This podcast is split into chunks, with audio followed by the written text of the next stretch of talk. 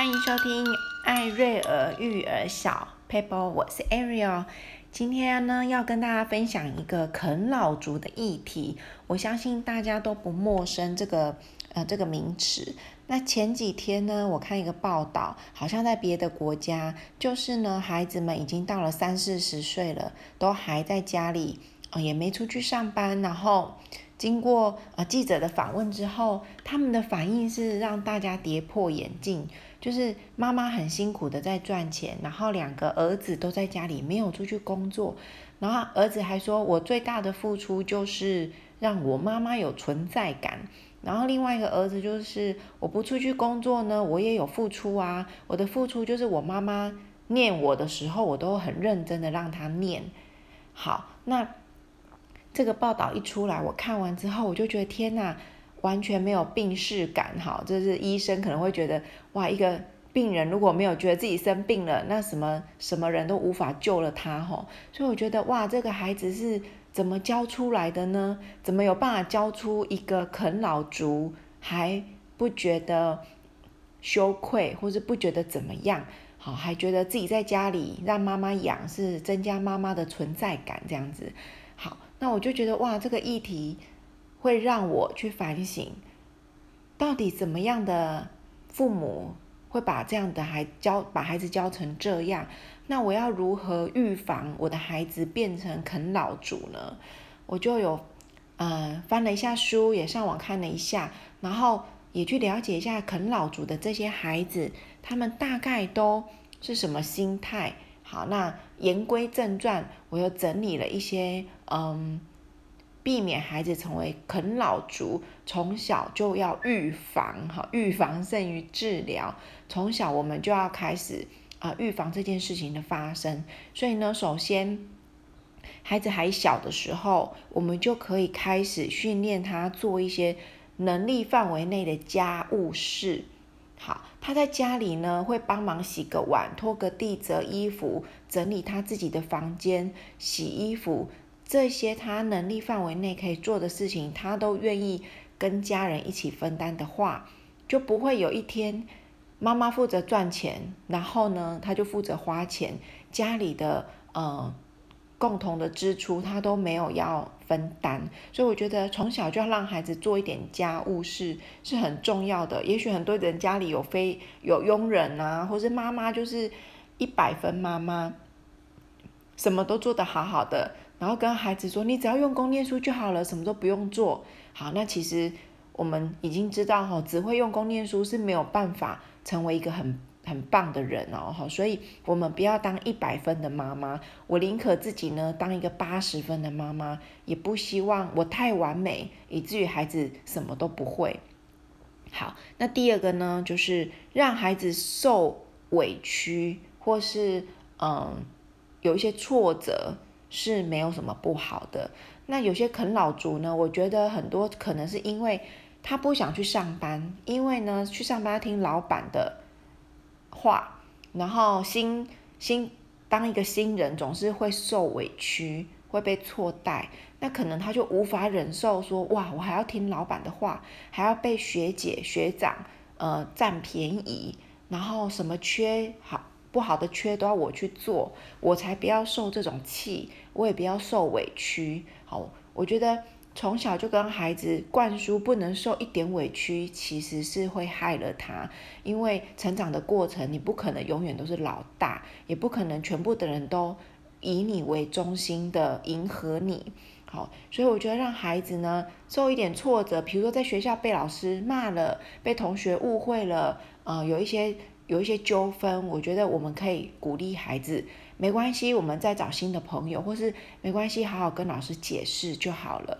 就是当他们受委屈的时候，我觉得父母不要急着强出头去帮他们排除所有的万难，或是去指责老师。我觉得应该要教他们如何去面对这个挫折，教他们勇敢往前跨一步。我之前还跟嗯。啊，我记得我孩子就有说，妈咪，那个同学之间有一个传言哦，就传言什么什么什么这些东西，然后他就说，哦，如果那个传的人是我，我肯定很难过，我一定会很痛苦，会不知道怎么办。虽然这件事情不是发生在他身上，可是他已经身历其境的觉得那个传言如果是说我，我肯定很难过。然后我就跟他说：“好，那我们来设想一下，如果那个传言就是我们，我们要怎么面对？有两有两个方法，那你看你要选择哪一个？好，一就是呢，一直找找出那个嗯，谁是。”说八卦的源头，好，我就跟他说这个很难，因为通常人云亦云，大家一起说的时候，你找不出那个头头是谁，那个那个散播谣言的人是谁，你甚至会自己卷入那个漩涡中，然后事情会越闹越复杂。好，这是第一点，就是去找出那个源头，跟他跟他呃对对峙这样。好，那还有一个方法呢，就是公开的场合说。这个谣言跟我没有关系，我不是这样，我也没有这样做，就是找一个公开场，可能大家在上课，或是下课，或是或是跟老师借一个时间，跟大家说清楚，说我没有这样做，请大家不要再传这个谣言了。第一，这就公开勇敢的面对。好，那第三呢，就是忽略，既然那件事情不是你做的，也不是跟你没关系，那那些谣言呢，就。忽略，因为呢，我就跟他说，就像新闻报一个礼拜的新闻了，一个礼拜后还有人记得吗？他就说没有人记得。我说那就对了，不管那个谣言是什么东西，也许你会很难过，但是你就告诉自己，撑过两个礼拜，那个谣言就没有人记得了。好，那你就自由了。也许当下你会觉得很不舒服。好，这三个方法我提供给孩子，孩子就说，嗯，我觉得第三个最好。我就问他说，为什么你觉得第三个方法最好？他说。因为第三个是我自己可以控制的啊，我就不要理他们就好啦，我就忽略就好啦。然后倒数计时两个礼拜，搞不好这件事情就过了，也没有人会再记得了，就像新闻一样。我说那很好啊，那当你下次遇到挫折、遇到委屈的时候，你可以想一想要用什么方法去面对。好，那第三个呢，就是呢，可以跟孩子沟通，去就是呃很。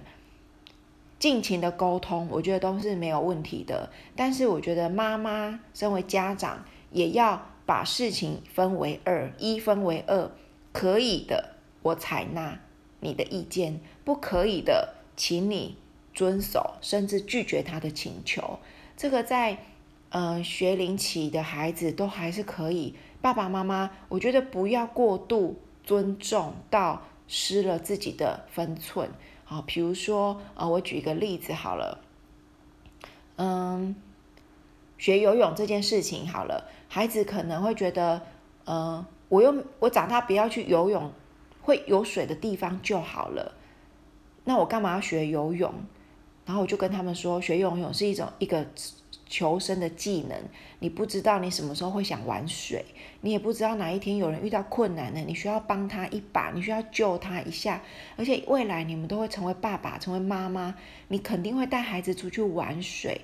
那连你自己都不会游泳，你怎么教孩子游泳？甚至你自己也没有办法去保护你的家人。所以他们可以不要学钢琴，不要学小提琴，他们很多乐器可以选择不要学。但是游泳，我就跟他们说，这个一定要学。那我的孩子是不怕水，他们也是蛮喜欢水的。但是在学游泳的过程中是辛苦的，因为要一直游，一直游，一直游。然后他们游完就会就会说、哦，很累呀、啊，或是怎么样的。但是我觉得，当然我也会心软。但是我就跟自己说，游泳很累，有好处。第一，我要让他们训练一些挫一些挫折的忍受力。也训练他们专注力，更训练他们体力跟耐力。因为现在的孩子很少运动，也很少有机会可以呃活动，大部分时间就念书，在家里也没什么运动的机会。所以我觉得每一周一到两次的游泳课，让他们一直游，训练体力，会发现哇，当天睡得很很早就想睡了，而且当天吃很多，吃很饱。然后呢，他们的体力也有被训练，尤其那个专注力，就是离开山西的那个专注力，我觉得也是非常好的一个训练。所以他可以跟我说不学钢琴，他也可以跟我说不学小提琴，但是就是不能跟我说不学游泳。好，现在三个小孩都在学游泳，然后学的也很开心，然后也很有成就感。有时候就是会经历一段辛苦的过程，我觉得就是让他们度过那个不容易的阶段。好，那第四个呢，就是孩子都会有犯错的时候，我们呢就是不要放弃教育他的机会。有时候我觉得，我有时候是会看到一些朋友的妈妈们，小孩犯错了，就是念两句，甚至呃，就是没有真正在教导他。比如说，哎，那个谁谁谁，你的小孩在打人，好，那他可能会说，哦，某某某，你不能打人哦，好，就这样没了。然后我就想说，就这样吗？没了？那个小孩根本就没听到，然后妈妈只是讲给我听的哦，或是讲给朋友旁边的人听的。但是他没有想要去，呃，去去阻止或是教导孩子不能有这个动作，所以我觉得有时候我们不想去责备小孩，有时候是也放弃了教育他们的机会，我觉得真的很是蛮可惜的。好，那以上呢，就是我认为觉得有这几个很简单，我们在家里就可以做的事情。提供给大家参考，预防我们的孩子未来呢成为一个啃老族。好，首先呢，就是让孩子做得到的家务事要让他们一起做。第二呢，孩子就算受到委屈也没有什么不好，我们教他们如何去面对这些困难跟委屈。再来呢，尽情的沟通之余呢，合理的。可以的，我们采纳接受；不合理的，或是我们的坚持，我们也要拒绝他们的意见，然后坚持我们的想法。好，然后当然是跟孩子解释清楚，但是我们的原则就是很清楚，要这么做就是这么做。好，再来呢，就是孩子每次犯错的过程的机会都是很好教育他的时时刻，不要放弃教育小孩的机会。好，以上呢有几个点是我觉得啃老族的孩子可能有一些没有做到的地方。我们在家里孩子还小的时候，我们就可以预防他们成为啃老族。好，谢谢大家今天的收听。如果你觉得有一点收获，可以分享给身边的朋友，或是按下五颗星留言给我一点鼓励。谢谢大家，拜拜。